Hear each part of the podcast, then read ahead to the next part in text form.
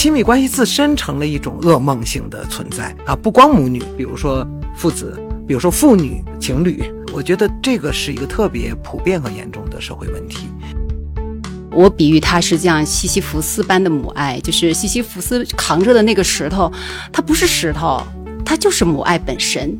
就这个母爱重到可以压垮他自己和他的孩子。自己的生活，这个是等于什么呢？就是如果说之前的社会的经历，然后他的教育，他的各种亲密关系，已经剥夺了他们的这样的一种对于生活的一种掌控。突然有一天你告诉他你自由了，我觉得好像也是像一张空头支票一样。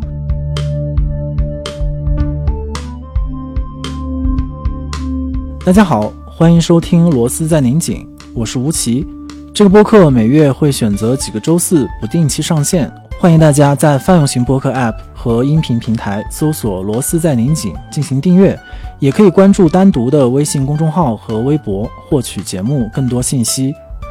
本集节目由香奈儿和 First 携手开启的 First Frame 第一帧单元特约播出。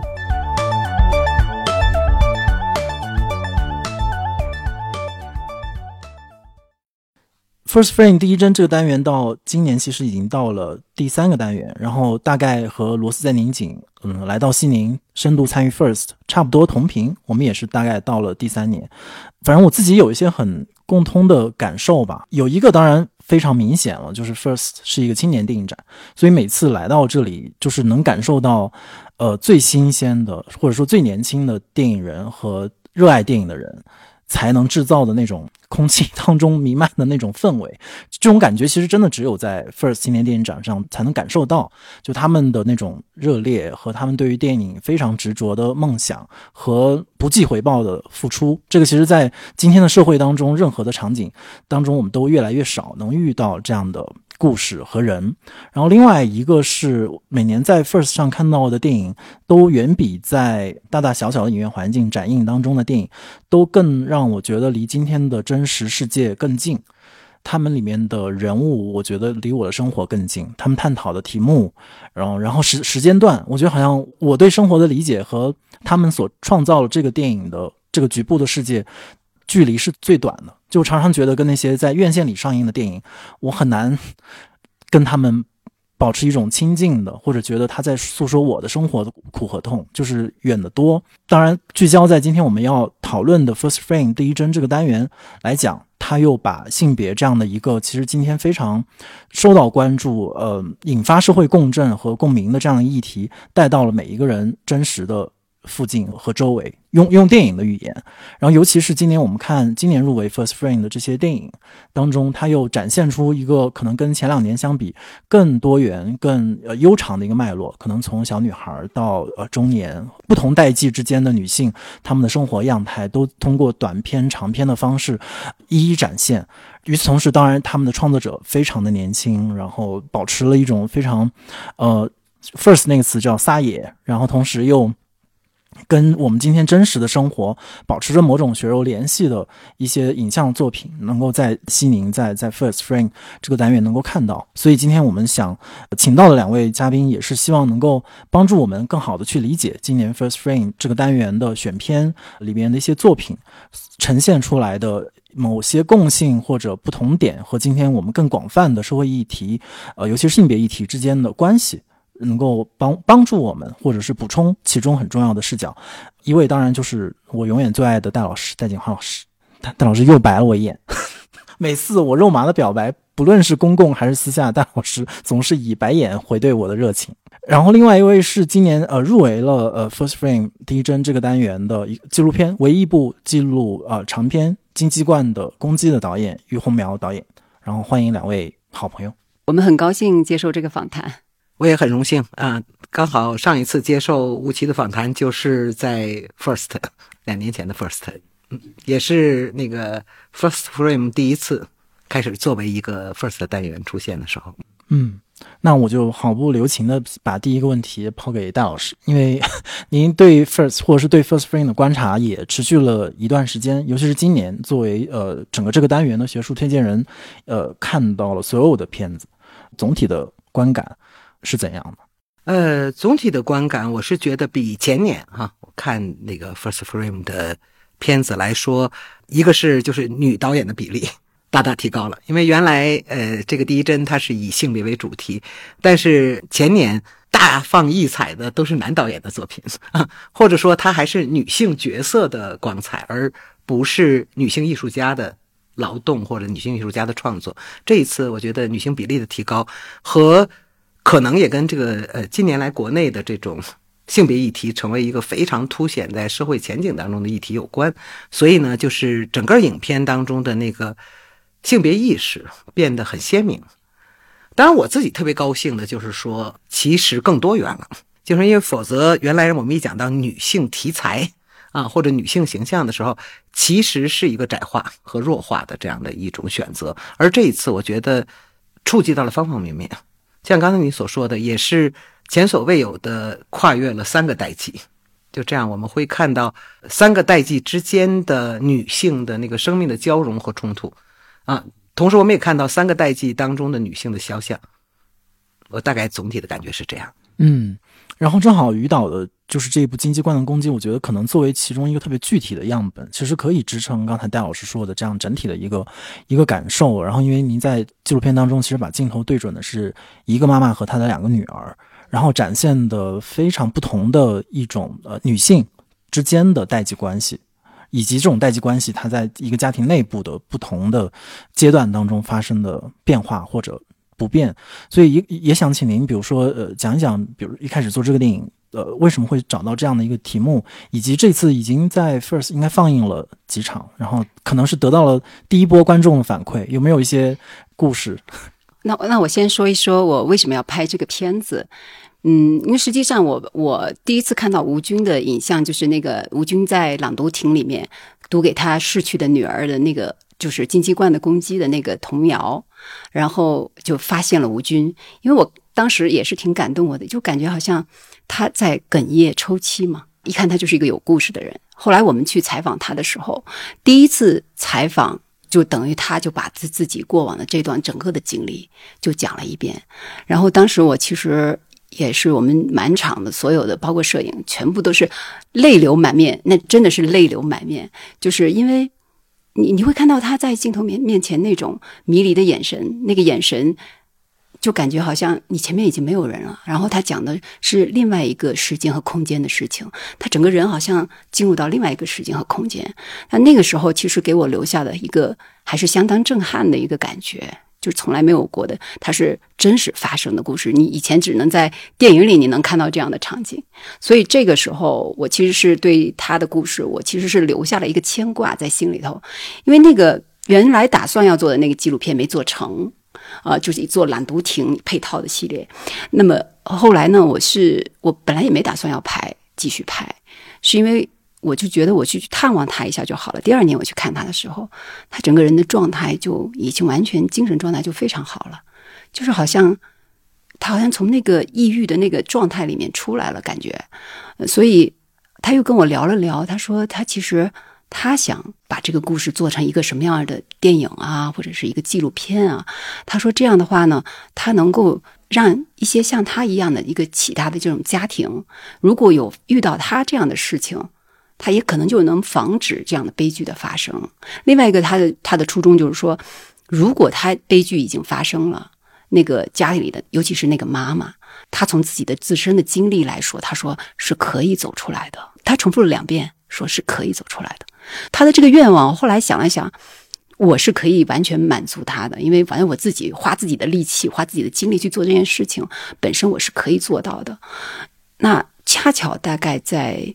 就是我当时拍摄的时候是二零一七年第一次拍摄，那么在十八年前，就是大概在二零零三年还是左右吧，我拍摄了一个也是一个亲子关系的故事。那个时候我才二十来岁，也还刚刚到央视去工作。那我拍摄的那个就是一场京城第一个早恋官司啊。那个时候我其实试图说去探索妈妈为什么会这样。我曾经在上一次采访里面的时候，我。我说过嘛，我就说，那个时候我二十来岁，我在想妈妈到底是一个什么样的物种，这么可怕，对不对？然后，但这个问题一直留在我心里面。但那个片子实际上在央视也没有播出啊。那我的问题留下来了。其实当问吴军要提出这个想法的时候，我其实把这两件事情勾连起来了。然后我当时的第一想法是，我想把这两个故事拼在一块儿。当然，这是一个很奇特的，其实挺大胆的一个构想，就是我要把两个故事，一个是南的南方的，一个发生在北方的，它是北京的嘛。然后两个故事，然后一个故事从过去讲到现在，然后一个故事从现在讲到过去，然后他们在一个差不多的时空里相会，然后我答案一个问题可能在另外一个故事里去寻找答案，然后一个故事是妈妈试图要去控制孩子，另外一个故事仿佛好像孩子被。妈妈控制，它是有有一个呼应。呃，当时做了一个大胆的一个这么一个结构，然后其实也编完了，也剪完了。然后我我自以为都定剪好了，还找我家的外甥女儿，她她在英国留学，让她帮我做翻译啊什么的。这其实这个片子后来，但是这个片子最后也没有出来，是因为北京那家庭的那个孩子他反悔了。后来因为他不同意嘛，嗯，我就等于是。又把吴军这个故事又又单独哎，又单独拿出来去做。但是当时是正好就是小唐人，实际上就是我那个外甥女儿。她当时给我做翻译的时候，她看到了这个故事，她就说：“我想给吴军写一封信。”当时我就想，那这还有新推进了。这故事等于是，嗯，因为他说吴军一直在追问，一直在追问，但是他根本不知道，就是他的女儿这样的孩子是怎么想的。而恰恰小唐人经历的事情跟吴军他们家经历的事情又很像，他也是个好学生，他也是觉得跟母亲的这种冲突非常强烈，他也有一个跳楼的发小，所以这个就勾连出了这么一个故事，等于是这个问题其实一直追到了从过去的那段经历一直追到了现在，然后我等于又在这个故事里又再次提出了这么一个问题，就是妈妈为什么会这样？通过其实刚才于导聊的里面，不是有人物的名字啊，然后比如说小唐人吴军，这个其实都是纪录片当中的人物，在这我们也不去展开，或者因为听众听到这儿可能一定会问他是谁，或者他经历了什么。但是如果我们把这个故事全说了，那可能也对啊，就是还是希望之后有机会的时候大家去去看到。你的意思是我们不要剧透，对吧？嗯，对，就是我们减少 剧透的成分，然后也请听众那个容忍我们，就是有一定语境的。的谈话，但是我自己就是为什么会觉得想请两位来聊这个题目，恰恰是对一方面当然是对母亲这个角色，母亲这个角色可能对对所有人都充满了不同的意义，所以它永远是一个可以聊的话题。另外就是对母女这个关系，就是我今天还跟朋友聊，就是可能作为一个男孩，可以会经历母子关系、父子关系，但是对母女关系，尤其是在今天我们前面戴老师说到的性别的呃种种议题当中。怎么去认知母女关系，或者母女关系在这样讨论当中可能占有一个什么样的角色和位置？我觉得这个可能是我我自己觉得挺有兴趣的。比如说，我们前面于导您说到控制，那可能家长和孩子之间就有，不管是男性还是女性，都都存在控制。但是在母亲和女儿之间，我的设想或者我的想象，是否也存在另外一种除了控制之外的一种和解的可能，或者说同盟的可能？就是作为。同样的性别，他们在亲密关系当中，一种非常有某种超越性的母女关系，是不是不可能？但是的确是通过，比如说呃，攻击这样的纪录片和这次 First Frame 当中好几个片子，其实都至少没有完全的在展露这种超越性，而更多是这当中很复杂的，甚至是很困难的部分，就是女儿和母亲之间这样的关系，或者说我就直接挪用于导您 之前拍那个片子那个问题，对于。在母女关系当中，母亲到底是一个什么样的物种？不知道这个问题是不是可以回答？其实我我现在是我针对这个问题，您您要说我有没有答案？母亲到底是一个什么样的物种？其实你很难有会有有一个一个完整的答案。但是我能知道的就是说，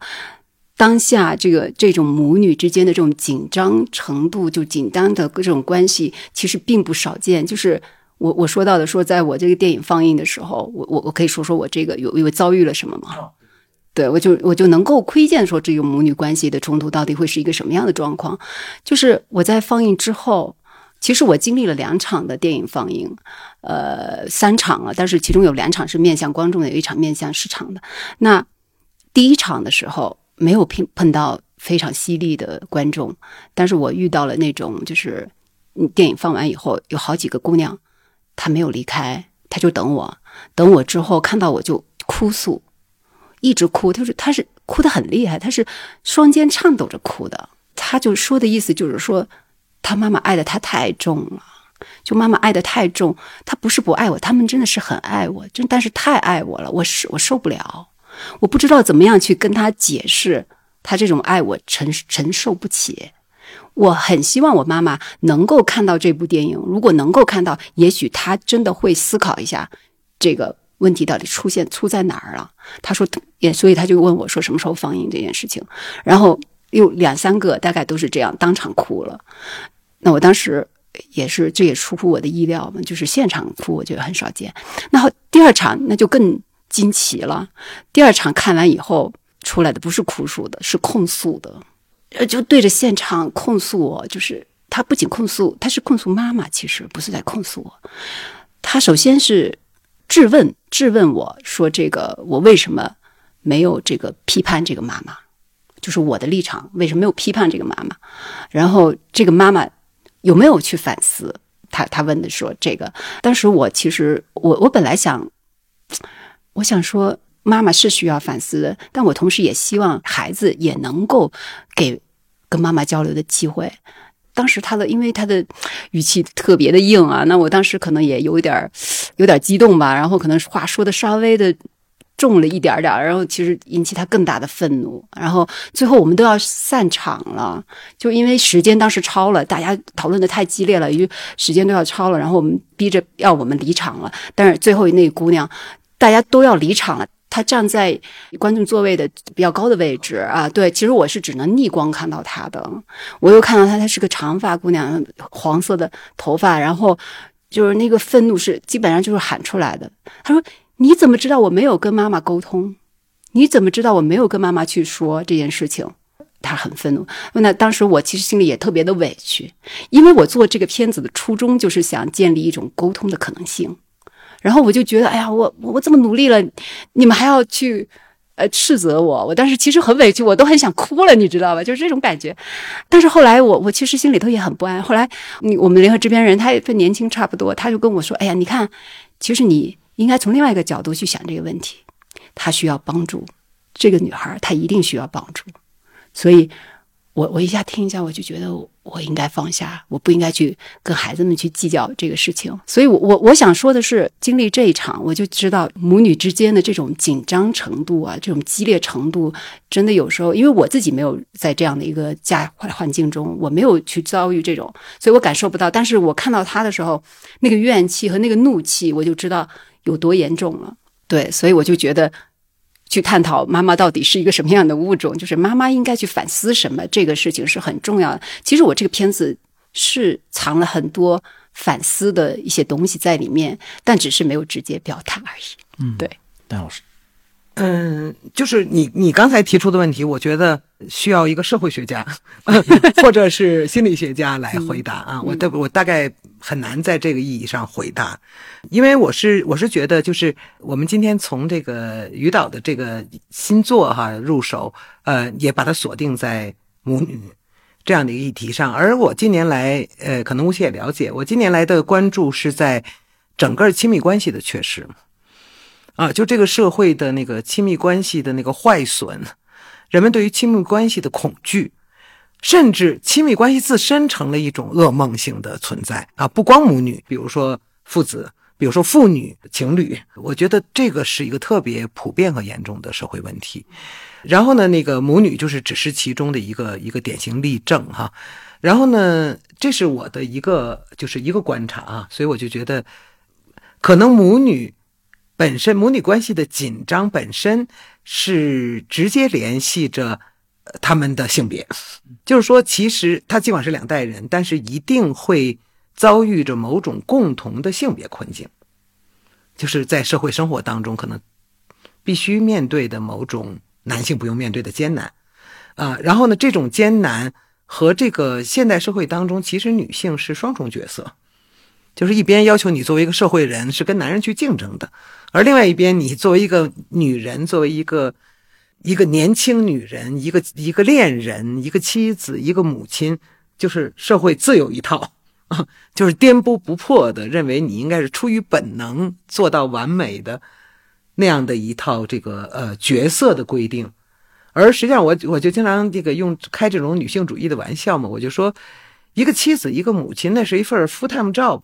对吧？但是我们已经有一份 full time job 那样的，所以就是我们的这种重负，就就强化了这种在在这个呃亲密关系当中的这种困境。我觉得这是一般意义上去说那个母女关系的问题。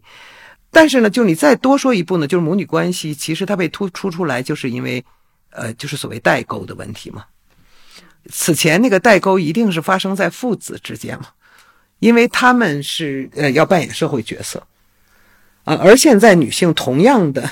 同样的在社会当中就是有他们的这个社会角色，所以呢，那这样的一个文化的价值的生活规范的呃冲突就会变得同样的剧烈，同样的剧烈。我自己以为呃母女关系的那种剧烈还在于。就是因为女性作为一个社会人的多重的艰辛啊、心酸，这里面就经常会出现不同的组合，比如说太成功的母亲，啊，对女儿形成的那种巨大的压迫，就光颜万丈，然后阴影重重，然后呢，而且母亲也同时就会觉得，我作为一个女人能做到，你为什么不能做到？呃，但是有的时候就是会说，比如说太成功的女儿。然后使母亲感觉到的那种挫败，抬不起头，而且他就同样是性别角色的问题。如果有个特成功的儿子，母亲还可以骄傲；如果有个很成功的女儿，恐怕母亲就不单纯是骄傲，还会有同性之间的那种种种心酸哈。就有的我经常听到有些母亲会说，就是。我没有你这样的条件 啊！若是我有你这样的条件，我可以做的比你更好。然后就是那种隐隐的竞争性的这种关系，我们还不说弗洛伊德意义上的女性之间的竞争关系。我觉得这是对我来说，这是第二个层次哈，就是这个母女为什么作为一个亲亲密关系特别的突出，而且特别痛。但是呢，我就是同时我在考虑，就是第三个那个，我最近在想第三个层面，就是我们经常会用，比如说代沟。这样的问题来来命名这些问题，但是其实我觉得，在中国一个很重要的差异就是在于我们有三十七年的独生子女政策的历史啊，我就觉得，就是当一个家里只有理论上说中国一半家庭只有一个孩子的时候，那个对孩子的分裂性教育，就是一个女孩子会受到望女成龙 和望女成凤的这样撕裂性的教育。而而且呢，同时它就使得那个亲情关系变得前所未有的紧张，因为呃，我我的一位表姐就讲到对她儿子教育的时候，她就说，因为只有一个孩子，如果你成功了，妈妈就百分之百的成功；如果你失败，妈妈就百分之百的失败。幸亏我的那个小外甥很优秀，否则的话，你说这这个话会对孩子造成一个多么大的压力？那么其实女儿亦然，因为只有一个孩子嘛，你是唯一的希望。你是我全部的那个那个生命的那个际遇，我觉得这个就是这个非常具体的历史，恐怕使得这个问题在中国有一个比较独特的上下文。可是最近我的那个思考是，我觉得我们现在还会特别的，就是不加思索的使用，比如说核心家庭啊啊，比如说这个什么原生家庭啊，比如说代沟啊。但是其实我觉得，就是互联网时代。其实它使得所有的传统关系都被改变了。那个我觉得好玩的就是说，呃，在我的观察当中，也在我的阅读当中，就是父母子女他们可能通过微博、通过微信朋友圈相互窥视，相互窥视。而同时呢，就是说你其实完全不能够避免，呃，就是你作为一个个人，比如我是妈妈，可是我也是一个个人呢，然后我会有我的网络的。这个 ID 我会有我网络的这种自我呈现，但是这些东西通常是我作为妈妈不会呈现在孩子面前的。可是孩子可能在这个网络上就看到了一个不是作为妈妈的一个妈妈，所以实际上就是那种曾经在那个家庭关系当中的权威和层级其实被打破，但是那个权威和层级又存在着，就是我是妈妈，嗯。我是妈妈，可是对女儿来说，你以为我不知道你是怎么回事吗？就啊，这只是举一个例子哈，就说因为呃，人们彼此之间那个呃连接的那个方式和自我呈现的相互关联的方式完全被改变了，所以今天我们所说的那个代沟到底还在什么意义上是代沟？那我要再多说一句，我就说对我来说，我看他那个电影的时候，我最早冲击到我的东西是，就是和我的观察相关的。就是说，在我们的独生子女政策成功学、应试教育这个三重的高压结构当中，我基本上觉得我们的孩子没有童年，啊，没有少年时代。然后呢，我们的孩子就老，就是我们所有的孩子都是在这个这个成功的那个逼迫之下，然后考试的这种逼迫之下，在这个别人家的孩子的 那个胁迫之下，在父母的关于就是你丢了我的面子，还是你让我有没有荣耀的这样的东西之下长大。嗯，那么我觉得就是在这样的呃一个意义上说，你会看到我在观察，在我我作为一个老师哈，我会观察这样的一个状态的时候呢。我就是有一天，我突然想到，我在做一个假设，说如果你是那个别人家的孩子，然后我在也是在阅读，包括呃社会学心理学报告，包括小说，就是下面代际人写的小说，呃，包括严肃小说，包括网络小说，啊，包括电影，包括电视剧，我突然意识到，别人家的孩子才是生活在最大的恐怖当中。然后我在你的电影当中就看见了一个。别人家的孩子，而这个孩子就在那个阳光灿烂的十七岁，不置一词的从楼上跳下去。那么我就觉得，就是说，这这个是其实是一个更大的结构、社会结构当中的问题。而他的那个电影，当他的那个试点是在妈妈身上的时候，你会看到那个妈妈的事实上是无知，她真的不知道孩子经历了什么，发生了什么。就她不断的说，这是。这么省心的孩子，我这个女儿是这么省心的孩子，她是一个完美的孩子，自己家拥有了一个别人家的孩子，但是其实你看到那个隔膜的程度，其实超过了陌生人，真的是这样。然后呢，包含那个所有的蛛丝马迹，就是就是我连一个字也不留给你，那我当然就会想到台湾的那个电影《阳光普照》。写了非常相近的一个故事，对吧？就是那个那个哥哥那么完美的那个哥哥，就这样的，也是这样跳下去哈，而且安排好一切的这样的跳下去。我其实我很喜欢那个电影，也不喜欢那个电影，因为那个电影做了一个太透彻的阐释，关于作为别人家的孩子，他叫司马光砸缸，因为他自己被淹没在那个阳光灿烂的黑暗之中。是阳光照不进去的那个缸底，我觉得这个还是爸爸妈妈们的一种阐释。我们其实还是不能抵达他们所处的那种完全没有可以呼吸、完全不可以呼救的那种生命状态。所以，我对我来说，就是我在看这个《于导》这部电影的时候，不光是我开始以为是个母亲的故事，因为那个简介的诱导我们。后来我开始看的话，还说好命苦的一个妈妈哈，就她居然经历就是。作为母亲最恐惧不的两个时刻，但是接着我看到了一个，大概在我生命当中也很少遇到的强悍的、强大的女性。那么，她就把我关注的这些问题放置到了一个一个全新的一个参数当中，所以我觉得非常有趣。嗯嗯。就您说的时候，我也想到，其实《First Friend》里面，另外就是当我走进你的时候，那个电影里面就也展现了一种呃母女关系，或者其实也是某种嗯较难沟通。当然，和您电影当中还没有酿成这样的悲剧。包括去年还是前年，就是黄书里的那个《当我望向你的时候》，哦，它当然展现的是母子关系，但它里面已经出现您说的，比如说当新媒体出现的时候，比如说嗯。爸爸妈妈的抖音，他们的在新媒体上的呈现，然后这个新的技术的元素加入到了传统的亲子关系当中，好像，呃，造成了某某某些改变。但是在您的电影当中，其实这些改变都没有发生，就是它是一个决绝的悲剧，到另外一个可能还没有到 衍生到悲剧的这样的一个层面层面之上。所以，我我不知道您是怎么样去看待电影当中这一组，或者说这两组母女关系，在您这里的。一个映照和解读是什么？嗯，其实我是在阐释，最终极来说，我是在讲述一个母爱的困境的故事，就是一个妈妈她经历了两段非常艰难，就是艰难到令人发指的这么一个困境的养育经历，然后其实她是被母爱困住了，她陷入了一个，我比喻她是这样西西弗斯般的母爱，就是西西弗斯扛着的那个石头，它不是石头。他就是母爱本身，就这个母爱重到可以压垮他自己和他的孩子。我其实是有这样的视角存在的。那观众可能没有看到我直接批判说，哎，我追问或者是问责，向妈妈问责，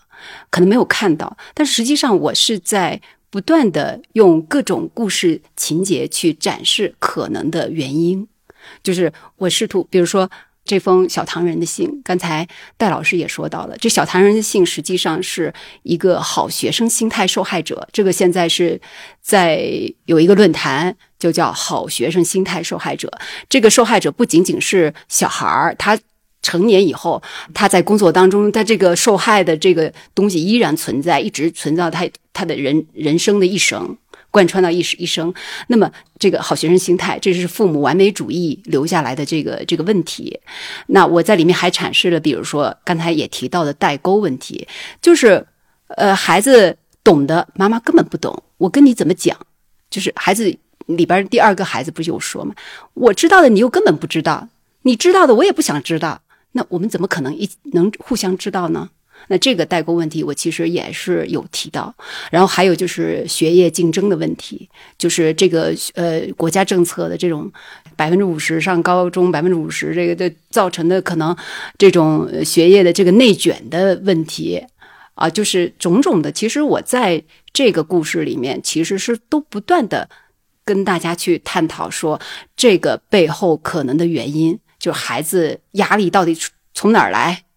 那还有妈妈这种完美主义情节，我一定要培养出一个，因为这个妈妈很强，她要培养出比她还要优秀的，她自己已经很优秀了，比她还要优秀的第一个女儿，对吧？这些所有的一切，就是孩子身上的那种压力，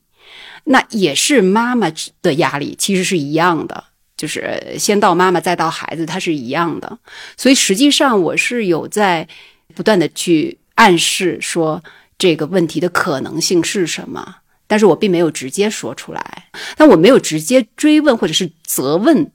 这个妈妈，是因为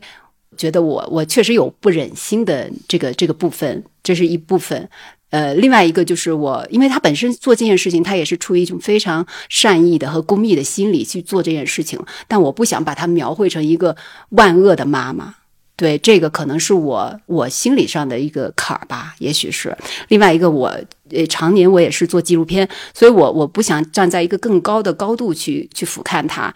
我跟他是年龄比他小一些，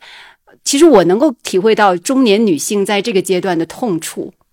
就这个很痛的，我不能在他的伤口上再撒一把盐。我我不能，所以我没有直接这样做，所以这也是很多年轻观众他们不满意的地方，他们就觉得我我没有痛斥他，我没有问责他，他到孩子死了他都不知道反思，他可能他们会这么认为，但实际上我的视角已经在给了，但是妈妈有可能，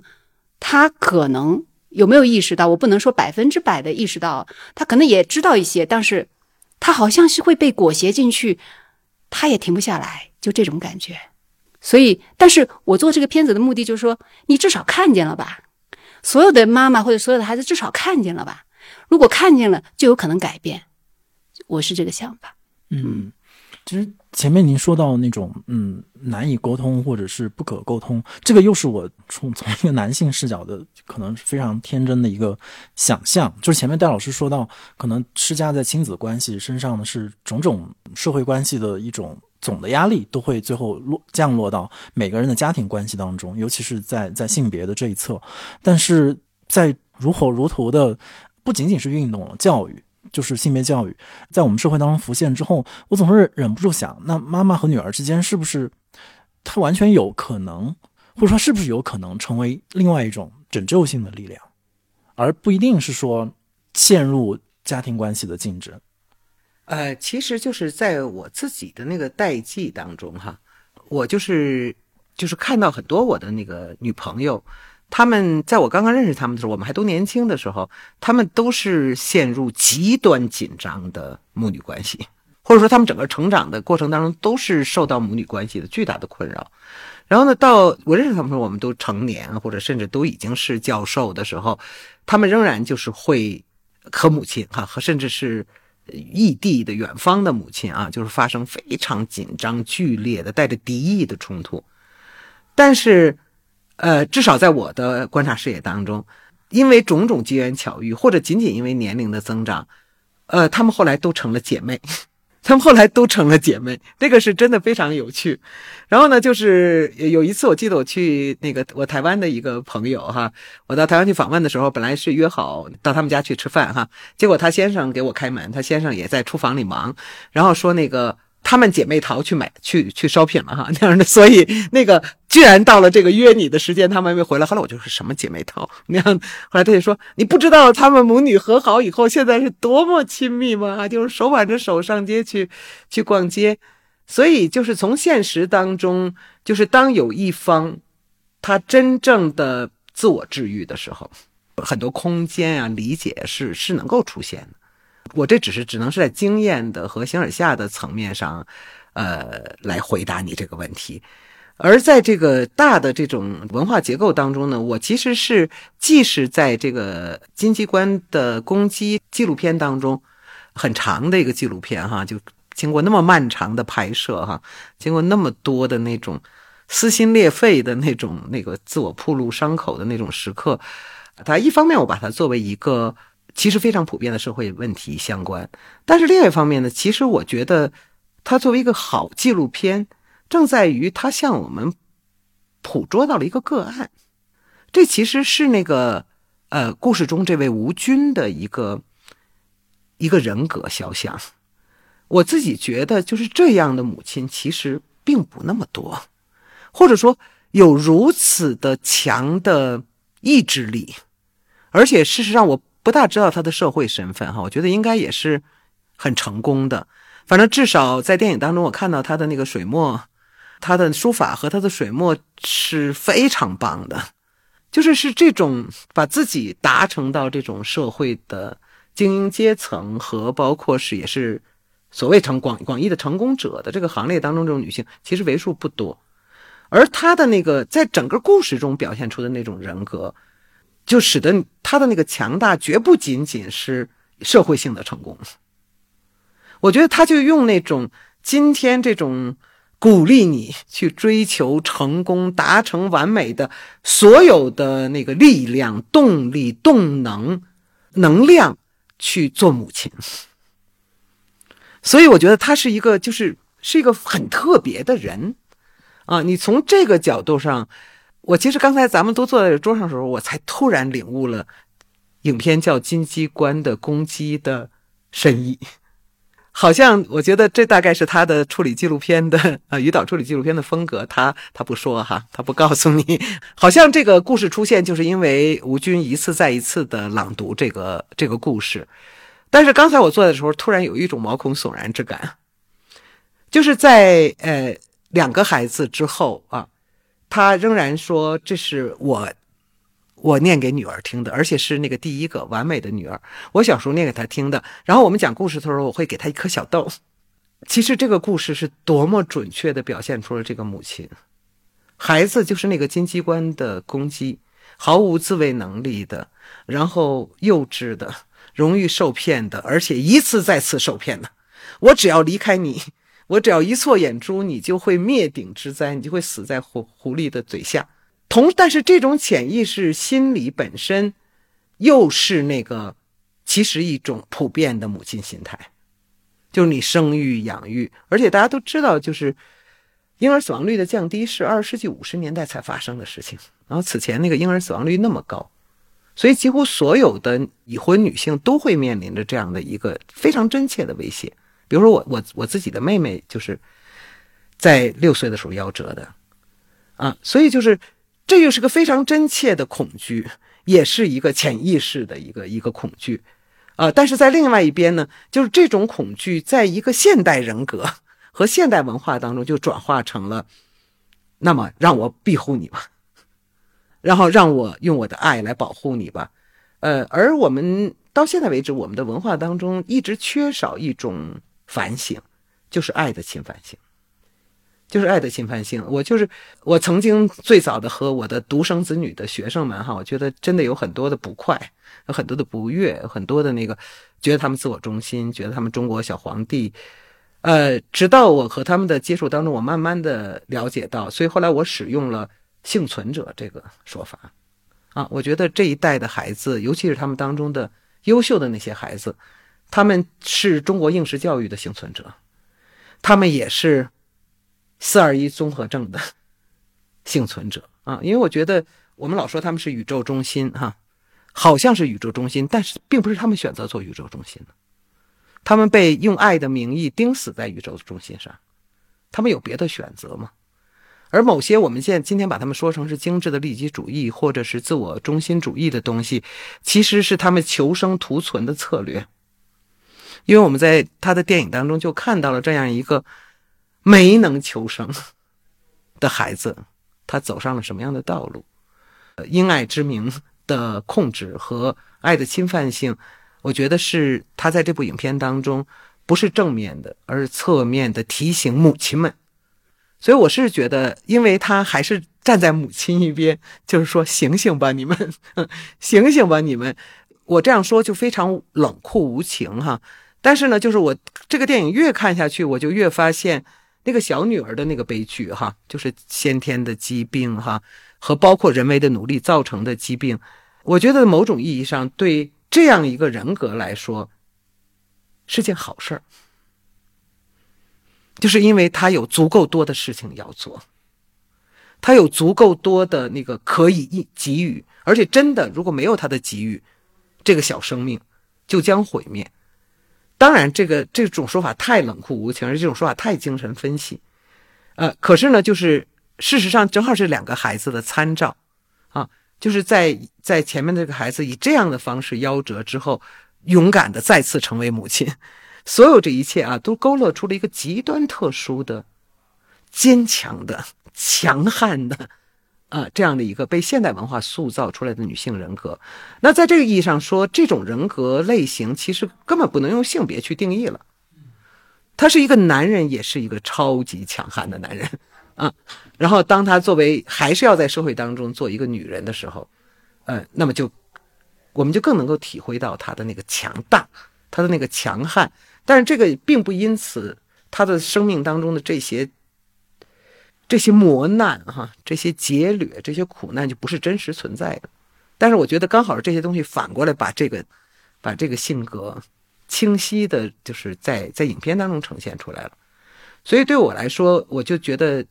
他作为一个成功的纪录片，是在于他这样的一副如此精细的啊，不着不露痕迹的、不露笔墨的这样的一个一个。极端特殊的一个一个性格肖像，然后但同时呢，它引申出了其实我们这个社会普遍存在的问题。所以，正于那个于导刚才说了这个小糖人的信的由来，其实我觉得小糖人的信也是一篇观后感，也是一篇观后感，也是一个非常非常棒的，但是也是站在女儿一边的，也是站在别人的孩子那一边的，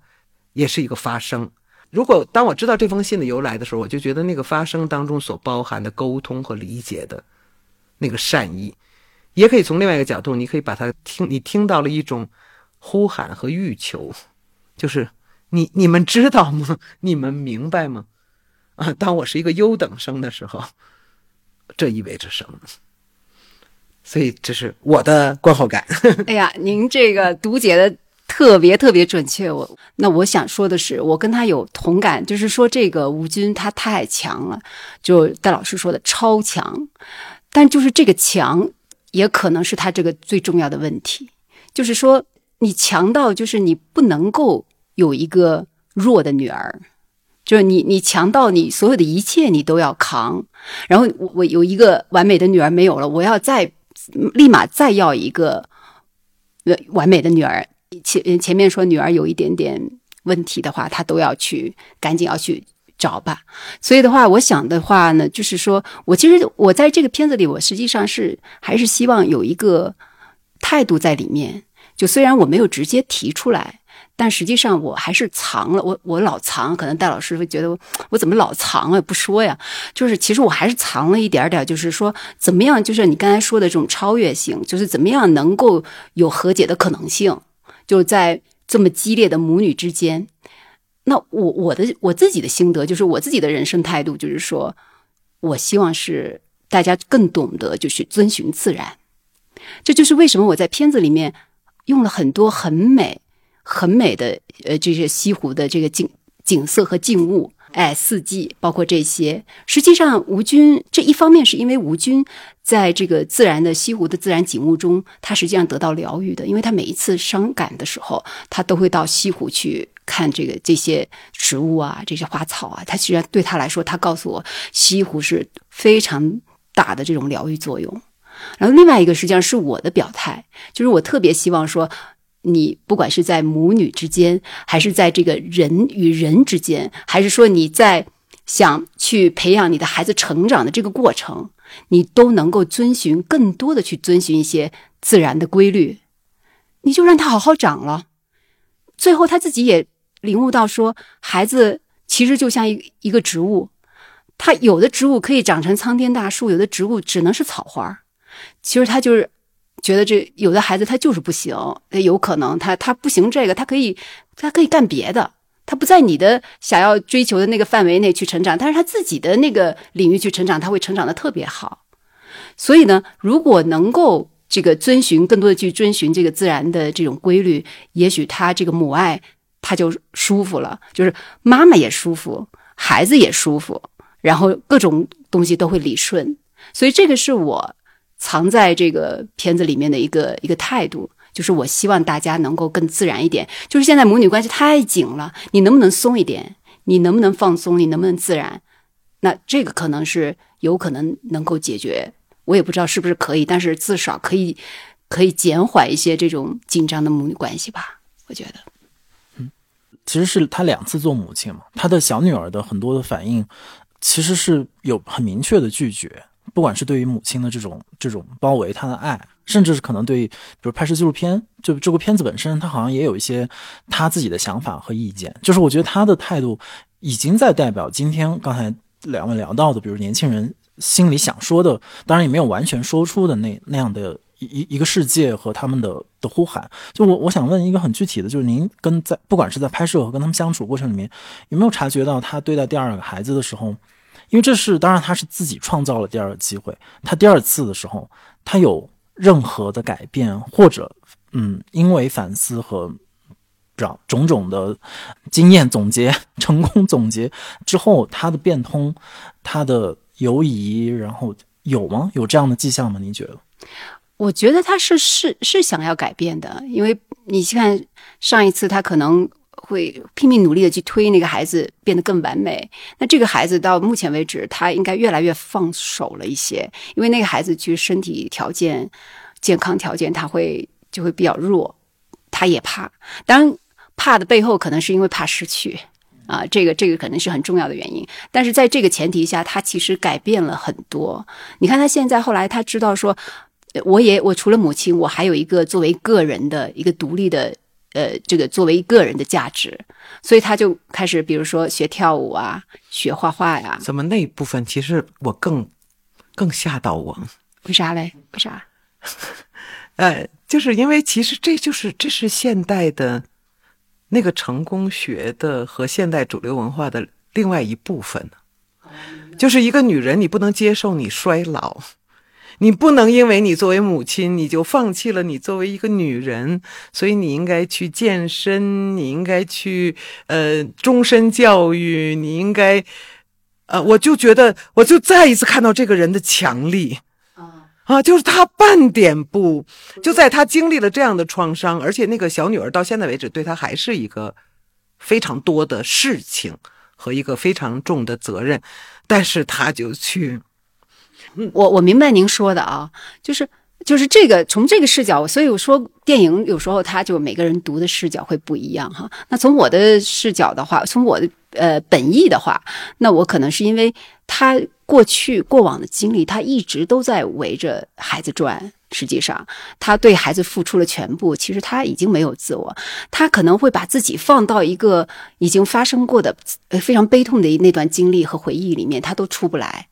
就是那个，哪怕是已经呃逝去的孩子，他其实还是在，在他心心心里和身上有一个很大的这个母爱包袱在身上的。就是哪怕他已经没有了，那现在这个孩子依然也是。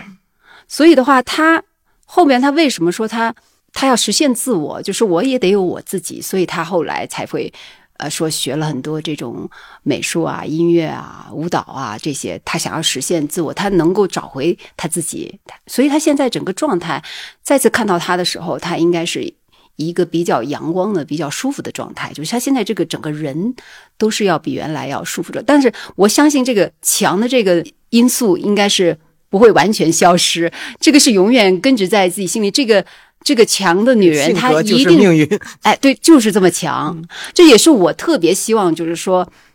我也想告告诉观众，其实你可以不要那么强，其实你是可以弱一点的，你只要舒服就好，你不用那么强。那么强，实际上你对孩子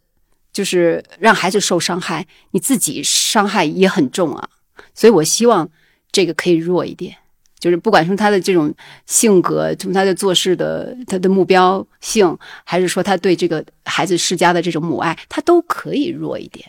我我觉得是这样所以上野千鹤子会倡导弱哈。啊，是这样。对，对，但这里面会不会也也是一个一个双重的陷阱？就是一方面，前面戴老师也提到，就是女性面对的种种困境要去克服，她她需要，她一定需要某一部分的强大，而不管是天生的还是训练自己，她才能去去求生，甚至是为自己谋到一一个位置。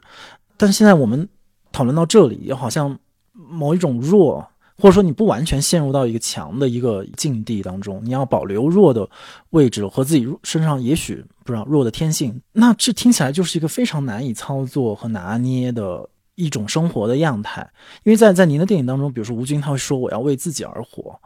但是这个口号本身就是是非常就是需要。去定义的，就是你自己是谁，怎么样是为自己而活。包括前面我们提到那个短片，当我走近你的时候，里面有一段吧，大概也是那个那个女孩说，她希望她妈妈能够就是从母亲的位置上呃走下来，她可以有自己的生活。可是自己的生活，这个是等于什么呢？就是如果说之前的社会的经历，然后她的教育，她的各种亲密关系，已经剥夺了他们的这样的一种对于生活的一种掌控。突然有一天，你告诉他你自由了。我觉得好像也是像一张空头支票一样，或者联系到戴老师您说到，比如说那几个您的女朋友他们和母亲和解的故事，就是漫长。您觉得漫长的时间给他们带来了什么？最后让他们可能能够走到一种姐妹的这样的一种关系当中去？其实我不懂哎，嗯，就是因为我自己没有陷入这么悲惨的母女关系那样的，那一定会有，就是作为一个女孩子成长的过程当中，一定会跟妈妈有很多的。磕磕碰碰哈，有很多的那个，嗯，说不清道不明的哈，和和两个人都委屈死了的时刻。但是总的来说，我觉得还还是正常和健康的。但是我觉得所谓的正常和健康，可能也是建筑在我在我和我妈妈之间，我是更强的那一个，啊，从性格哈到什么都更强。所以呢，可能。是我妈妈会会感到有问题吧？可能就不是我会感到有问题，对吧？嗯，就是我我在看他电影的时候，我也在反省这件事儿哈。我就觉得我在无无意当中，是不是其实也会对他构成了一个挤压啊？尽管我一直以为我是那个要可以列入到第二十五孝啊，或者第二十六孝那样的哈至孝的至纯至孝的女儿，但是我就觉得，可是我我有没有把她作为一个个体去考虑哈？呃，其实我我想来呃。特别是我跟他共同生活了三十三年哈，我甚至完全放弃了自己的那个呃私人生活的这样的呃之后送别了他以后，我我真的在想，也许我可能对他也构成了某种爱的侵犯啊。我觉得就是我要给予你一切哈，我要所有的你的同龄人渴望得到而得不到的东西，我都我都给予你。我我就认为我我会认为我这样做了以后，我就至纯至孝了。其实我。并没有把她作为一个和我一样的女人，或者说和我一样的人来更多的思考。就是我自己，因为没有这样的经验呢，所以其实我始终不理解他们那种跟母亲就是血海也似的深仇啊。就是我，呃，我记得外婆那时候喜欢说的，就是说，她说她的妹妹和她的女儿们，她说怎么会母女像乌眼鸡一样？外婆说见了面像乌眼鸡一样，叫斗鸡一样的。外外婆用北京的这种方言说的这个话，所以我我不理解他们这个，所以我也不大能知道他们那种和解是怎么发生的。但是我真的是觉得这里面那个，呃，恐怕包含着一个怎么说呢？我觉得可能是一个更大的问题，或者一个更本质性的问题。呃，我觉得在此之前，那个当女性被剥夺了所有社会生活的权利，甚至没有受教育的可能性的时候，然后就是女性的那个那个历史的被压抑的位置，是和他们的那个个人的那个生命状态，我这么说我很生气，但是我还要说是相匹配的。对吧？反正你也是次要的，你也是附属性的，然后同时你也没有受过教育，你也没有机会参与到社会生活当中。事实上，妇女参全面的参与社会生产劳动、社会文化生产，然后呃，在法律的意义上接近和男性平权，其实才一百年，才一百年。我觉得所有的女性都在学习，所有的女性都在摸索，啊，然后整个社会也在学习和摸索。我觉得是这样的一个状态，所以其实我们说的这种这种母女关系，并不是能够在自然的代沟，或者说我们一般的去讨论母亲角色和女儿角色的意义上能够充分的解释的。啊，就是因为以前母亲可能只仅仅作为母亲，就像今天那个我们说控诉，在日本基本上女性决定结婚的那一时刻，也就意味着她放弃了她的职业，因为没有一个机构。会愿意雇佣一个已婚妇女，已婚妇女最多做点 part time job，还世界很多很多国家实际上都是这个约定俗成的规定啊，就是一个女性要选择我我要婚姻家庭呃生育子女，还是我就呃这个成为一个全就是跟男人一样的，但是没有家庭的一个职业有职业生涯的人，所以我是觉得这里面其实会有这样的一个。全新的课题，就是一个有扮演着一个和男人一样的社会角色的女人，同时怎么做母亲。然后，当一个母亲教养一个女儿的时候，不仅在培育着一个女性的生命，同时是在教养着一个未来社会的竞争者，而且希望她是优胜者。我我我是觉得这个东西有说的有点抽象，但是其实我觉得这是一个历史化的过程。所以，我在这个问题上，我就经常觉得，呃，比如说那个，当我走进你的时候，我觉得那个妈妈也是一个强性格，那妈妈也是强性格。但是呢，我觉得那个妈妈就比这个妈妈在母女问题上更有代表性，啊，因为我觉得那个妈妈就是他们一边骄傲，我把我的女儿送去了大学，我把我的女儿送到了远方，然后另一边呢，就是说。是我才让你成为这个样子的啊！你要感激我，你要尊重我。这后面是因为自己的不足，就他不愿意接受我只是个母亲，我只是个妻子。然后一方面他会觉得希望那个，因为我自己观察我的，呃，其实母母亲一代哈，就是我刚刚，呃，就是就职的时候，我我的老师们哈，或者我的师师长辈们，呃，我就发现那个女性的。尤其是女性知识分子哈，或者女性学者当中，普遍存在着那种，呃，希望丈夫很优秀，希望孩子很优秀，但是同时嫉妒丈夫很优秀，嫉妒孩子很优秀，然后呢，就会这个包括我妈妈也会，他们会诉说 我付出了什么，我牺牲了什么，我都是为了你，你都是为了你们，都是我成就了你们，呃，其实这个。本身我觉得是那个种历史情境造成的，因为历史就是我们现到现在这个结构，我们并不因为一个女人你同时是母亲是妻子，就原谅你在社会当中的不够优秀，啊不够出色，呃，而且同时呢，就是说一个新女性到底是应该在社会上占有什么位置？我觉得到现在为止，我们没有共识，我们没有标准。我们遇到男人说：“哎呀，一个女人就不错了哈。”我们就很生气啊，我们就说：“你什么意思那样的？”我经常跟他们开玩笑了，我说：“那那咱俩比比 啊，对吧？呃，你是男的，我是女的，咱们俩在专业上做一个比拼。”当然是开玩笑，也是。呃，我们就那个时候我们觉得受到侵犯，但是其实如果你考虑到，他同时作为妻子，尤其是作为母亲的时候。因为至少在孩子生命的某一个时间段当中，那个父亲确实很难替代，他不胜任。然后我的一个朋友开玩笑说，他到外地去挂职，哈，说呃丈夫在带孩子，他说不死不病就好，就是你只能很低的要求啊，就不可能是有呃生活上的照料和精神上的呵护。而那种时候就是她就是母亲的角色，这不是性别本质主义，而是就是因为你你你你孕育了她啊，你生育了她，然后从呃那个心理的到生理的，从精神的到这个家庭结构的意义上，母亲的那种不可替代。那么，当他成就了这样的一个为社会养育了又一个公民的这样的一个一个巨大的工作的时候，那么你怎么去衡量他的社会角色？你怎么讨论？啊，就是我们当讨论一个女人的一生的时候，我们怎么去论述她的功绩？啊，我我大概是觉得这个过程，我希望，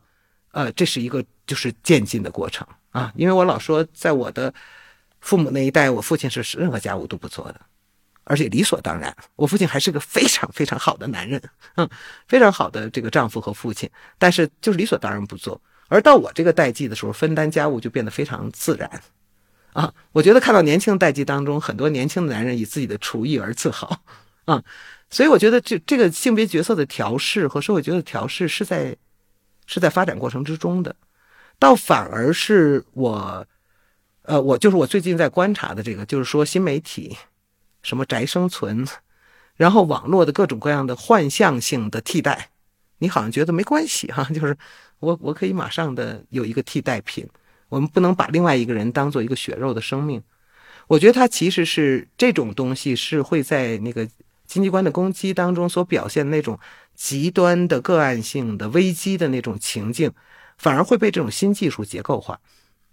啊，我觉得那个倒是我觉得要大家要警警惕的另外一个面向，啊，我们怎么要忍受这些不完美的、有冲突的、有痛感的？因为我在看这个电影的时候，我也请教导演一个问题：我在看这个电影的时候，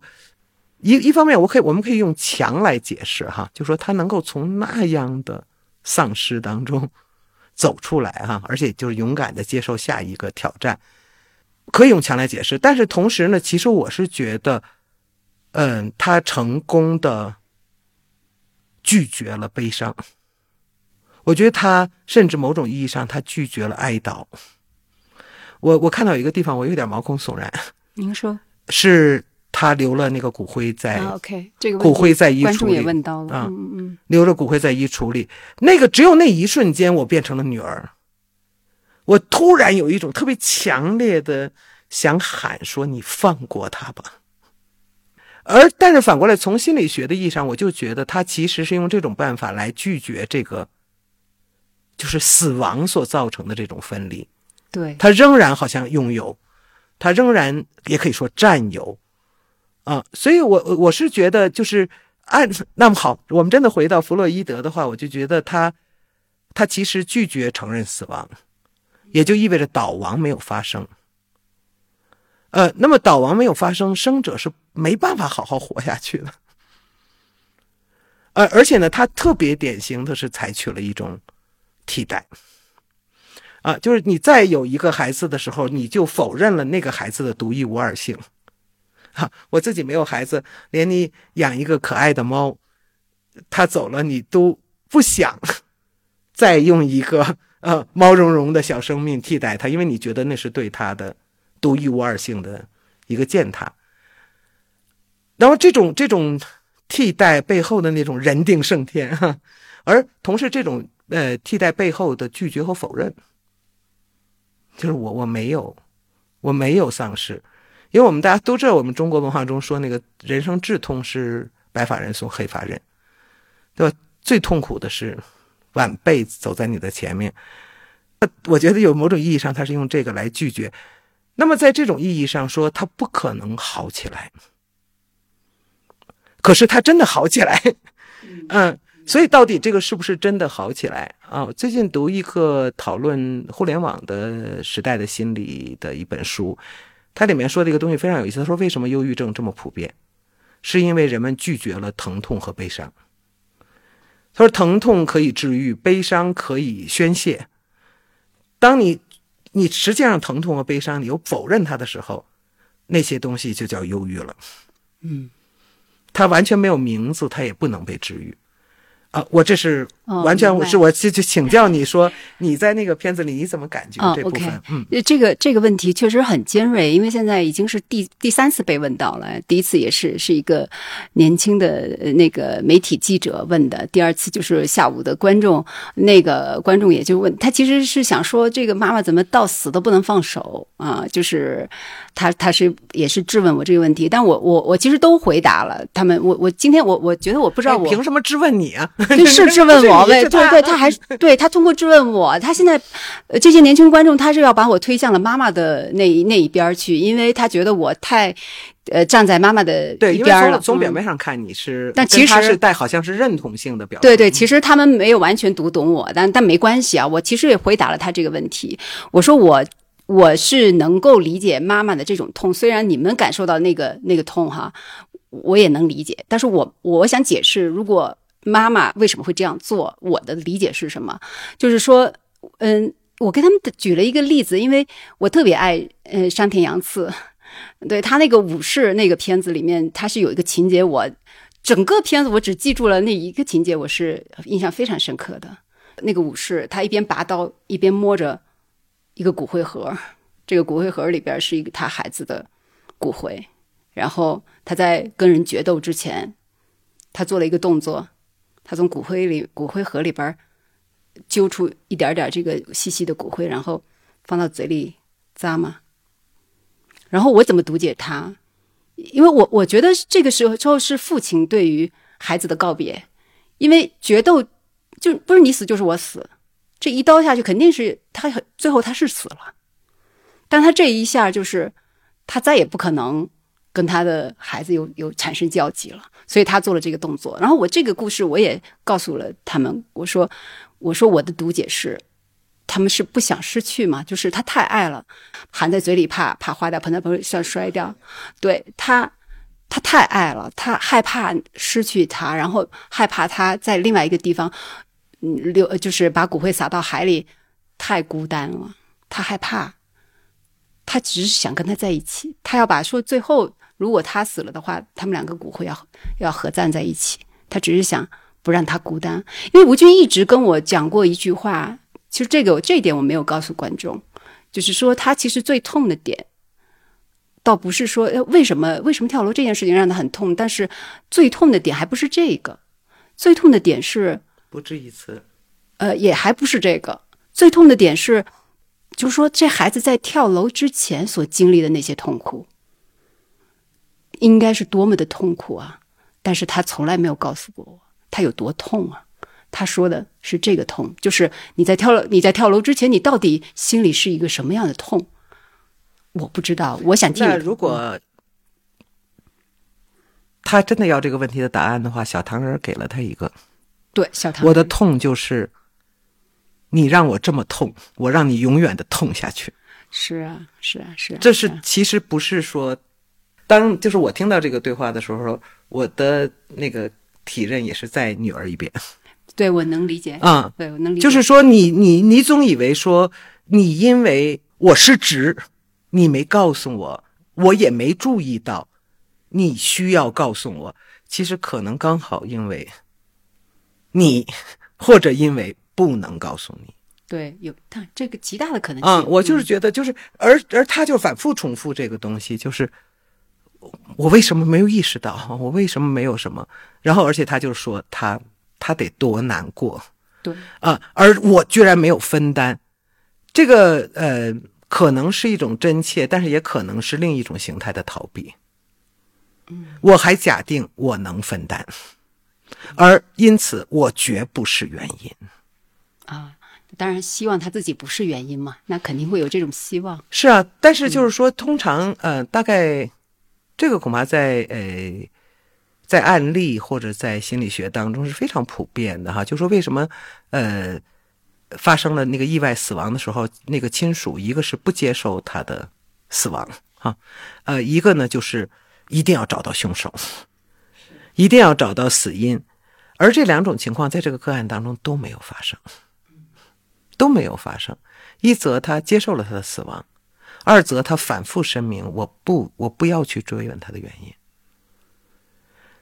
嗯，这个这个其实很怪诞，对对，我这个其实很特别，嗯。对，所以我我想说的是，如果说真的要能够让这种母子关系更能和解，或者说让这个妈妈能够更成为一个正常的妈妈，我我的理解，我我的理解，其实我们可能很难改变一些社会环境，但是你可能有可能会改变自己。比如说，你多，你真的会学会说去放下一些东西，你真的是学会说你去找一些在每一件事情上的一些舒适度，你自己心理上的一种舒适度，我觉得可能真的就会好很多。没有，就是我其实，在你的那个影片当中看到那个刚好是两个女儿的故事吧，你我确实我也认同你刚才那个表述，这是一个母爱的困境。啊，如果说第一个故事当中哈是这个因为过度的追求完美造成的困难，而第二个故事当中呢，就是其实这那个面对这样的一个从癌症当中哈，从一个就很难，就是几乎作为一个奇迹哈，一个幸运的逃脱者而活下来的孩子的时候，那个母亲确实就没有那么多的不敢啊，没有那么多的那个方面的要求了，因为他让这个孩子活下来，已经是一个当年那样的创造完美女儿的奇迹了。呃，但是呢，接着就遇到了如此具体哈，你如果不管他，不要求他，他可能就中考，就连个高中都没得上。那么，如果他高中都没得上，真的他在未来的社会人生当中会很被动。会很被动，他会选择会非常少，可能也真的很难快乐。嗯，啊，我就我就说，我就看到了，在你的片子当中看到了这个困境，而就是这个假期当中，我的一个朋友讲到的，他自己作为母亲的一个一个创伤，是在于呢，他们夫妻俩一直高度共识，说我们不能够压迫孩子，我们一定让他自由的成长。结果他的孩子在高中以后有一次对他们迸发了一个巨大的声讨，说别人家都怎么陪读，怎么？我们家的怎么上讲习班，你们为什么从来对我都没有要求？你们到底爱不爱我？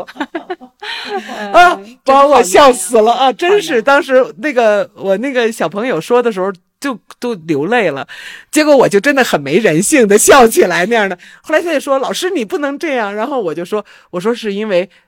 我原来都是鼓励所有的那个母父亲母亲们说：“你们放放手哈，你们那个我成功又怎么样，失败又怎么样哈？”然后我说：“你们都是中产者，你们的孩子不会坠落到多么低的社会的那个呃地位上去。”后后来我说：“只有你们两个人就是忠实的奉行了我说的这种人生态度。”结果最后呢，就是被孩子所谴责。啊，所以我就觉得就是特别呃有趣的，就是说呃要求孩子在我们的这个高考制度当中胜出的，呃孩子们觉得你们就是这参与跟社会一块迫害我们，然后说好吧，那呃要不送你去国际学校到国外去读书吧，不用经历高考了。然后那个孩子又说你们就是用一个办法把我抛弃了，就是不要让我在你们身边，然后你们就可以过你们自己的生活。这所有的都是我身边亲历的。啊，就是真实的那个案例，所以我还是得说，恐怕我们还是得从寻找对社会结构的改变开始。我们还是必须让这个社会是尊重差异的，呃，然后而且这个社会必须能够松动，让优秀的、不太优秀的、很不优秀的人都能活下去。啊，我觉得当基本生存可以得到保障的时候，呃，那如果你还贪婪，就是你自己要承担责任。但是如果说你不在这个竞争当中胜出，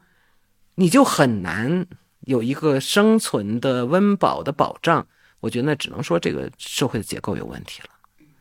啊，我觉得就是这个呃是一方面，和另外一方面，我是同时就觉得，就是男性和女性啊，男性和女性，我们到底怎么在今天这样的一个具有了某种平等的可能的前提下。去找到一种新的关系可能性，而不是限于一个权力的战争，啊，然后呢，这样呢，就才能够使得我觉得，就当整个社会在这个意义上有了有了空间啊，有了选择的时候，我们才能谈个体的 啊个体的选择。否则的话，我就在看那个你那个电影的时候，就是他有一场戏是几个母亲在那谈中考，后来我我就。马上唤起了我所有的，我最后把所有的中考学生家长都从我家里赶出去哈，然后我就跟他们开玩笑，我说那个我现在懂了那个网上的那个流行语，叫人类分三性。就男性、女性和中考学生家长，就是中考学生家长已经丧失了拥有性别的这个这个权利哈。我就跟他们开玩笑，因为他们哎呀就各种愁啊，各种那什么呀，呃，但是就是当我们现在这样的一个结构的时候，就是你你不能够呃上高中哈，但是我可以上个中技哈，我以后可以，比如说有各种各样的社区大学，有各种各样的自学教育，我我还仍然可以走到。其他的道路选择上去，而我们现在就是这个，这个社会的这种各种的锁定哈，啊，使得大家没有没有机遇、没有选择的东西，才造成这个如此残酷的这样的一个一个竞争状态。所以，呃，我我是觉得，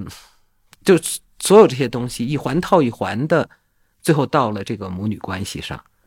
可是我要扯开去一点，我就觉得，大概也因为我的学科，我的关注就不不是在。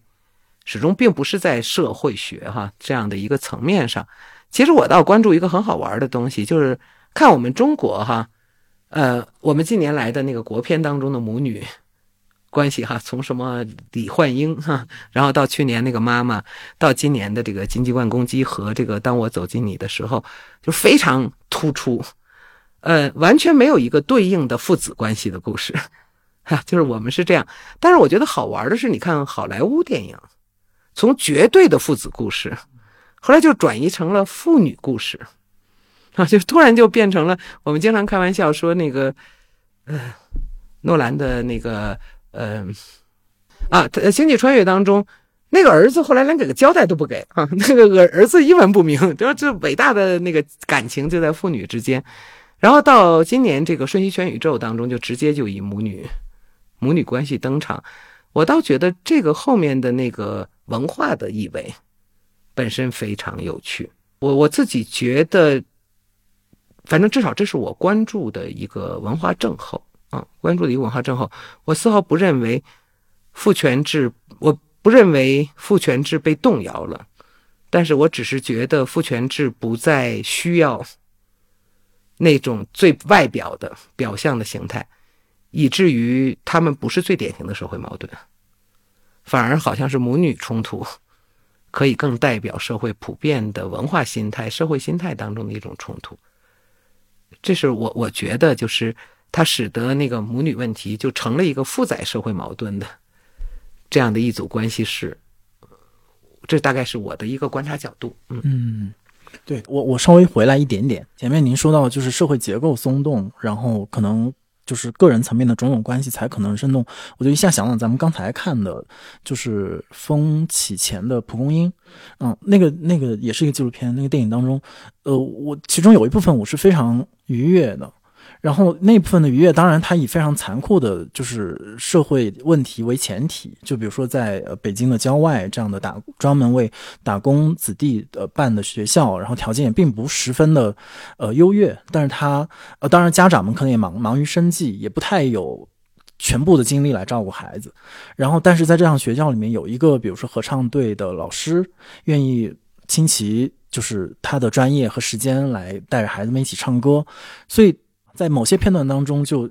看到了戴老师前面说到的孩子，中国孩子们没有童年的那个童童年的部分，就是他们的某一些的天真，然后某些的童真，我觉得在那那种非常边缘的地带存在着。但是他反过来反过头来印证的，就是当如果这个孩子，或者说这个那部电影，当后面当孩子们开始要考试，要去呃去上大学的时候，这您说的种种的高考的压力、社会的压力、外在又又重新。那个就是我们很熟悉的那个孩子们后后半部分的那个故事了，所以就是可能又反过来印证您说的，就如果那个社会结构不变，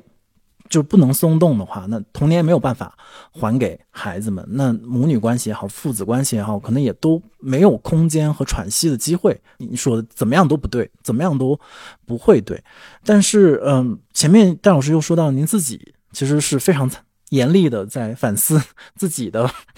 和母亲的关系。但首先是您对自己太太过严厉，但是您又又说回您说的那个，就是是一个历史化的过程。这个我又觉得我非常的有感触，是在于一开始也说到，就是嗯，怎么讲，以一个男性的身份介入性别讨论的时候，常常会陷入一种被批判呃和被教育。但是，但是我恰恰觉得这个都是一个非常细微的历史化的。表现就或者我们都得，您前面也说到，就性别关系的反省，或者说母女关系的反省，是每一个人在这个意义上个体是可以参与进去的。呃，哪怕你自己是被批判的对象，像于导您您这个纪录片，好，某种意义上已经形成了一个讨论的一个一个剑靶，然后围绕这个东西展开的种种讨论，我觉得对参与的这个讨论当中的人是有作用力的，不管这作这个作用力，也许。在目前这个时间段里来来讲是是负面的，或者是难以消化，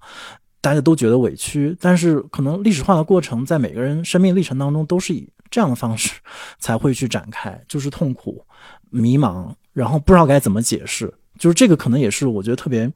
有触动的一个部分。最后扣一点点题目，嗯，就还是想怎么讲，寻找一种可能性吧。就是其实也是在您影片当中提到的共情能力。我忘了是在哪一个环节和段落提到了共情这个这个词语，然后这个词语其实也可能在大荣您之前，比如说谈到我们对于他人就是他的理解的时候，其实也会出现嘛。那我就一直会设想，在今天的这样的一个比较残忍的社会语境里面，共情能力会从会有可能从哪些缝隙和角落当中出现？我就有一个例子，就我也可以举，就是我是观察到我周围的女性朋友之间的友谊的部分。同代人之间的女性友谊，我觉得在今天好像构成了一一个非常有共情力，同时携带着非常强烈的批判能力的这样的一种呃能动性的力量。当然，这是完全是我的解读，就是我我看到我周围的朋友也好，然后呃社交媒体上的女性同代人女性之间形成的这样的一一种一种网络，好像提供了这样的一种嗯共情的土壤。或者说不只不仅仅是共情那么简单了，但那个是一个一个缝隙或者一种可能。但是除此之外，比如说，如果我们看教育，几乎是一塌糊涂或者 铁板一块，看不到。我们有几期节目也是讨论过关于教育，从从县城乡村的教育到到大学教育等等，好像没有提供。当然，戴老师您在在学校里的工作，可能也能去感知其他的。我不知道两位，嗯，也未必要从母女关系或者是。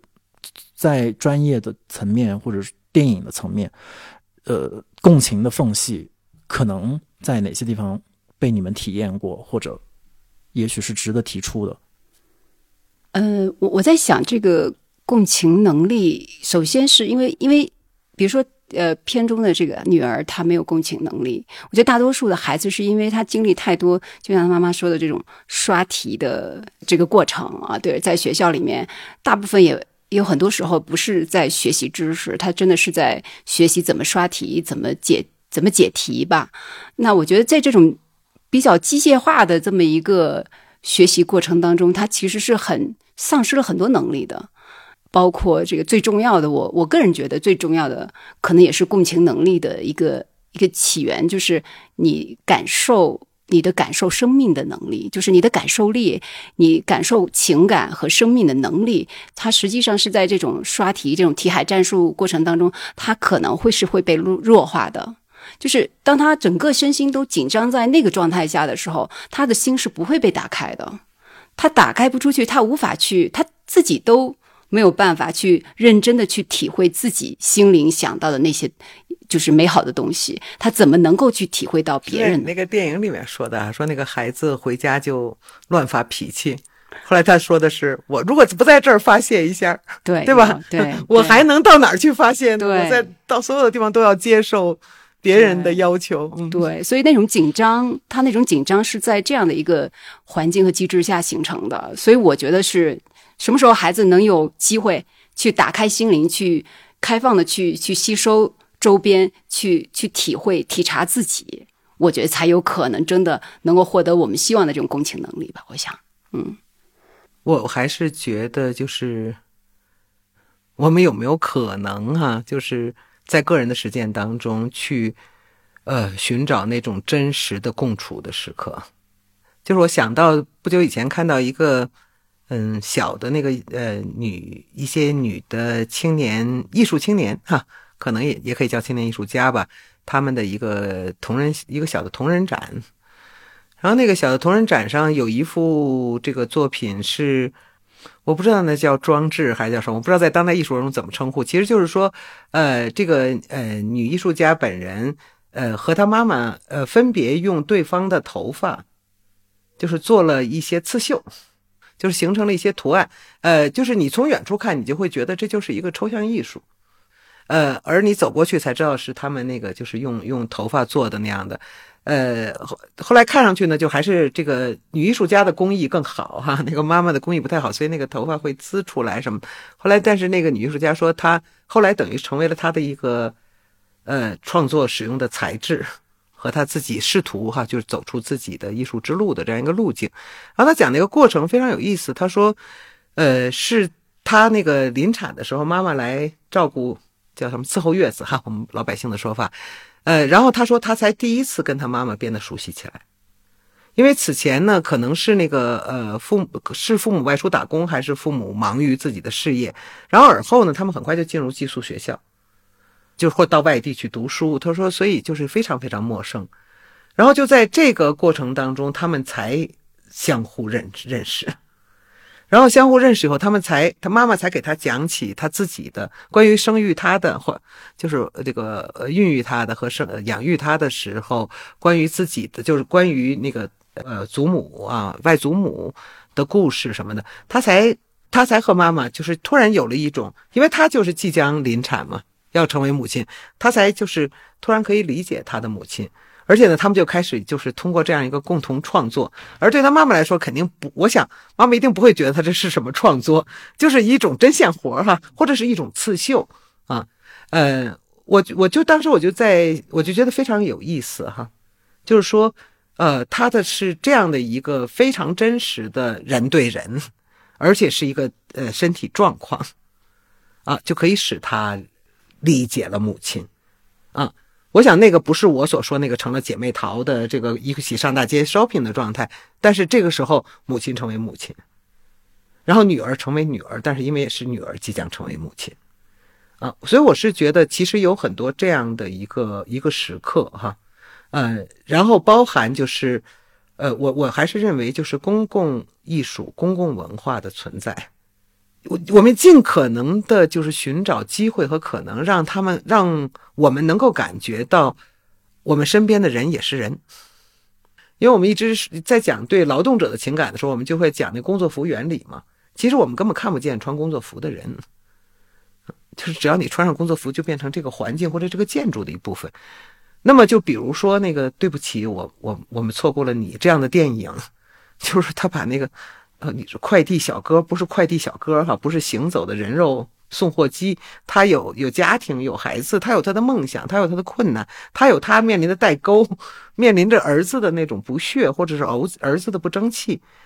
我觉得就是，呃，公共艺术的手段和就是人与人的真实的相处啊。那么当然，就比如像我们中国的这个，到现在为止普遍还是少子女哈，或者是。唯一孩子的这种家庭当中，我也觉得，这个每一个人他能不能记得他小时候，能不能记得他成长的时候的那种烦恼，他的爱与怕，我想要好很多。我我不知道，我觉得好像多少有点反思性的人，在成长过程当中都曾经有过怨恨，说我又没让你生我，我我凭什么要完美你的梦？但是等到你成为父母的时候，你就忘记了，啊，你作为孩子的时候那种那种痛苦。如果你同时能够把他，呃，就是当做一个有血有肉的人，而不只是你的孩子，我就觉得会好很多。因为我这个旁观者看周围的。呃，朋友哈，比如他就说，这个孩子为什么这么不争气？为什么不怎么不勤奋？为什么不正视自己的弱点？其实我觉得，我不，我作为非母亲的一个旁观者，看得很清楚，孩子能力有限，他无论如何，他都不会成为竞争中的优胜者，他甚至能够岌岌可危的把自己保留在这个竞争的行列当中，然后他因为这么巨大的压力，他宁肯被妈妈骂成是懒惰。宁肯把骂成是这个不争气，而不想正视，他是一个能力中下的人，啊，所以我就觉得，就所谓尊重差异，其实更重要的是在这儿。啊，就是我们我们要尊重那个，比如你的孩子可能就是不如你，你的孩子可能就是延续了你基因当中的比较弱势的部分。啊，那么难道他就不是你的孩子吗？事实上，其实母亲不会因此而不更爱他的，可是因为你最后活来活去活的并不是一个亲情的和爱的生命。嗯而是活在活成一个现代的评价系统。我还是认为我们需要变革这个社会的这种单一的评价系统。但是从小处说，我是觉得，如果我们能够真的感受别人，真的尝试看看到别人，不要把别人当人啊，呃，然后用用点人同此心，心同此理的这样的态度，这才就是共情的关键嘛。因为当对方或者你周围根本就没有人的时候，你你谈何共情呢？而我我又说回来，我是觉得，就是刚才我说，呃，独生子女政策之下，优越越优秀的孩子越是那种幸存者嘛。而他幸存，我自己的观察，幸存的路径之一就是把他把周围的人功能化，对吧？说说是爸爸是掏钱银行提款机，哈。嗯，妈妈是这个烧饭机或者洗衣机哈，比如老师是论文辅导机哈，我我有时候会感觉到我对学生来说就是论文辅导机哈，嗯嗯，我觉得他这个办法是是一种图存的方式嘛，就是因为我要老跟你共情，我我知道你为什么要让我实现这个 啊，因为是比如说你的内心的一个深刻的缺憾，呃，那如果我这么深刻的理解了你，我就只能去。牺牲、压榨，啊，这个伤害自己。那么，事实上，人类的这个基本的困境没有改变嘛？就是我们是早产儿嘛，啊，我们出生以后完全无助的，在这个世界上，我们是靠母亲的照料来、来、来、来、来存活。我们是靠母亲对我们的不同方式来形成我们的基本反应世界的方式。这个事实没有改变，而且也不会改变。那么在这种情况下，就是改变了的一切 和这些不会改变的事实当中，我真的觉得我们每个人要学，要学习，就要承认我们不知道。我在那个纪录片当中觉得那个母亲太强，还在于她觉得她什么都知道，她觉得我我都知道啊。你看我们是那个我那个女儿说我们是姊妹花呀，啊，我们俩都是共情的呀，我们什么都理解啊。其实。我觉得你看到别人的一个东西，共情的前提是你承认你并不了解他，你并不知道他，你不可能比他更知道他。我觉得这非常非常重要。戴老师说到，呃，真实的相处，其实也会让我想到，就是您一直说到，比如说在电影院里看电影，或者说类似吧，以电影院为例子的公共生活的重要性，就是我们还能见到彼此，还能讨论一些问题，也也联系到，就是于导您在比如说 First 放映的场合里面面对的这些讨论，在这个意义上又是。非常具有进步性的，因为我们还能 针对同样一个题目或者同样一个呃片子，能够提出自己的见解，不管这个见解也许是很激烈的，然后完全不同的意见，甚至我觉得可能在 first frame 这样的环节里面，那些年轻人的，比如说他们的呼喊，其实在这里能够被听到，至少他们在电影院里，他们借由一个片子或者一系列的片子，这个场合前面我说到了这个地方，给他们那种至少从。汲汲营营的这种主流的生活和价值当中突冒出来个一周十天左右，他们开始说他们内心深处最想说的话，或者说，我觉得可能也很有意义的是，他们也许有希望成为就是斩断这个恶性循环的那样一代。那么他就是通过这种更加清醒决绝的，当然也是非常痛苦的表达和拒绝，然后再帮助我们去。或者说帮助整个社会不同的环节去推动这个反思和很痛苦的这种改变的开始，所以我到最后我又把它强行掰回来，我们回到回到电影院，然后回到或者是 First Frame 开展的这样的一个专题的讨论，就是以性别为为角度为视角打开的一个讨论当中，可能蕴含着很多的社会正面进步性的改变，其实。可能也在这些非常细小的具具体的环节当中，被来到这里感知到这些的人所感知着，然后成为他们共情的一个一个基础和材料。这样的话，至少他们不用只是从课堂上、教科书里、电视上去得到那些别的样本和故事吧。在这个意义上，香奈儿这三年所创造和支持的 First Frame 这个单元，其实也建立了一个年轻电影人的可以真实相处的世界。当然，同时他也欢迎并且邀请那些对于所有的。参展影片讨论的性别议题，或者更广泛意义上的社会议题有兴趣的影迷同行们，给他们创造了一个可以真实相处的世界。就像每年我们在西宁可以真实的见面，可以互相讨论批评，然后一起看电影。这个其实和当年香奈儿女士在她的年代，就是那个新浪潮、新的时尚潮流席卷整个世界的时代里面是一样的。他和年轻的创造者们一起工作，然后一起生活，然后一起庆祝。我觉得这样的一个时代的剪影，其实也可以完美的来解释今天的 First Frame，然后我们看到他这三年的变化。而且这种真实的相处，并不是单一的维度，而是一种深度的参与。它也不是一种表面的展现或者赞美，而是共同的在场，互相的讨论。以及持续的把不同的作品推到大家的面前，在今天这样一个充满不确定的年代当中，持续三年的一个项目，其实已经给人看到了一种大家都喜欢说这个词“长期主义”的。我们可以期待一种稳定的和坚定的支持，然后他们可以持续的为这个行业输送那些新鲜的、充满创造力的声音。以及在过去三年的实践当中，我们已经看到这个单元所产生的年轻的作者，他们从短片到长片，从 First Frame 这个单元走到主流院线的放映，从西宁电影展走到全世界，走到全球的各种电影展当中，为这个行业带来了非常真实的改变。最后，我觉得可能在，尤其是在今天我们讨论代际关系这样一个其实是非常亲密，或者用我一开始说的词“血肉相连”的这样的一个议题的时候，我也觉得香奈儿创造的 First Frame 这样的一个单元，最重要的一个意义，其实是在于他愿意倾听那些年轻人的声音，而。不是像一个前辈或者一个老师那样仅仅会教导或者是指责，他愿意把舞台、把灯光、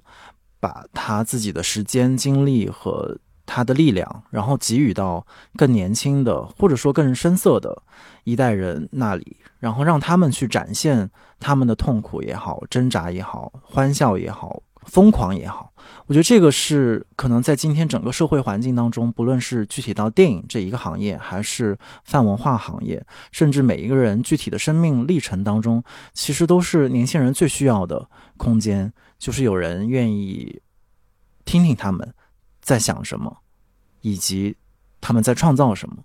这个可能是 First Frame 这个单元走到第三年。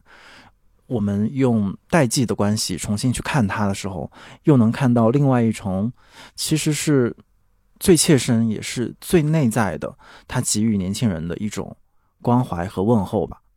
然后最后可能也是，嗯，可能很多听众又会去想问，什么时候可以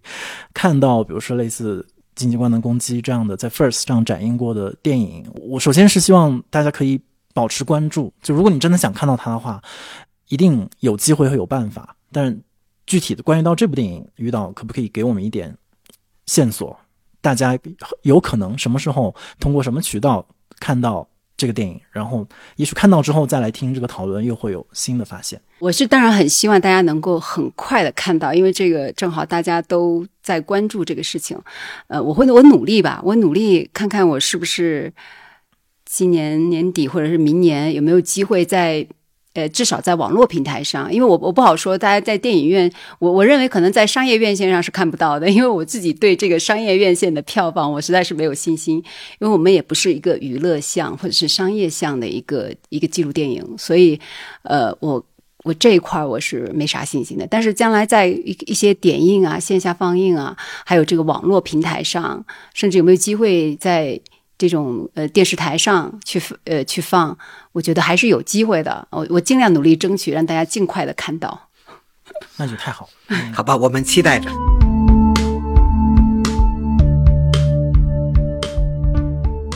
如果你有任何建议或者提问，可以通过单独的微信公众号、微博找到我们，在本期节目的评论区留言，我们将在下期节目的末尾回答你的问题。感谢大家收听本期的螺丝在拧紧。本期节目由香奈儿和 First 携手开启的 First Frame 第一帧单元特约播出。我是吴奇，欢迎大家在泛用型播客 App 和音频平台搜索订阅我们的节目。下期再见。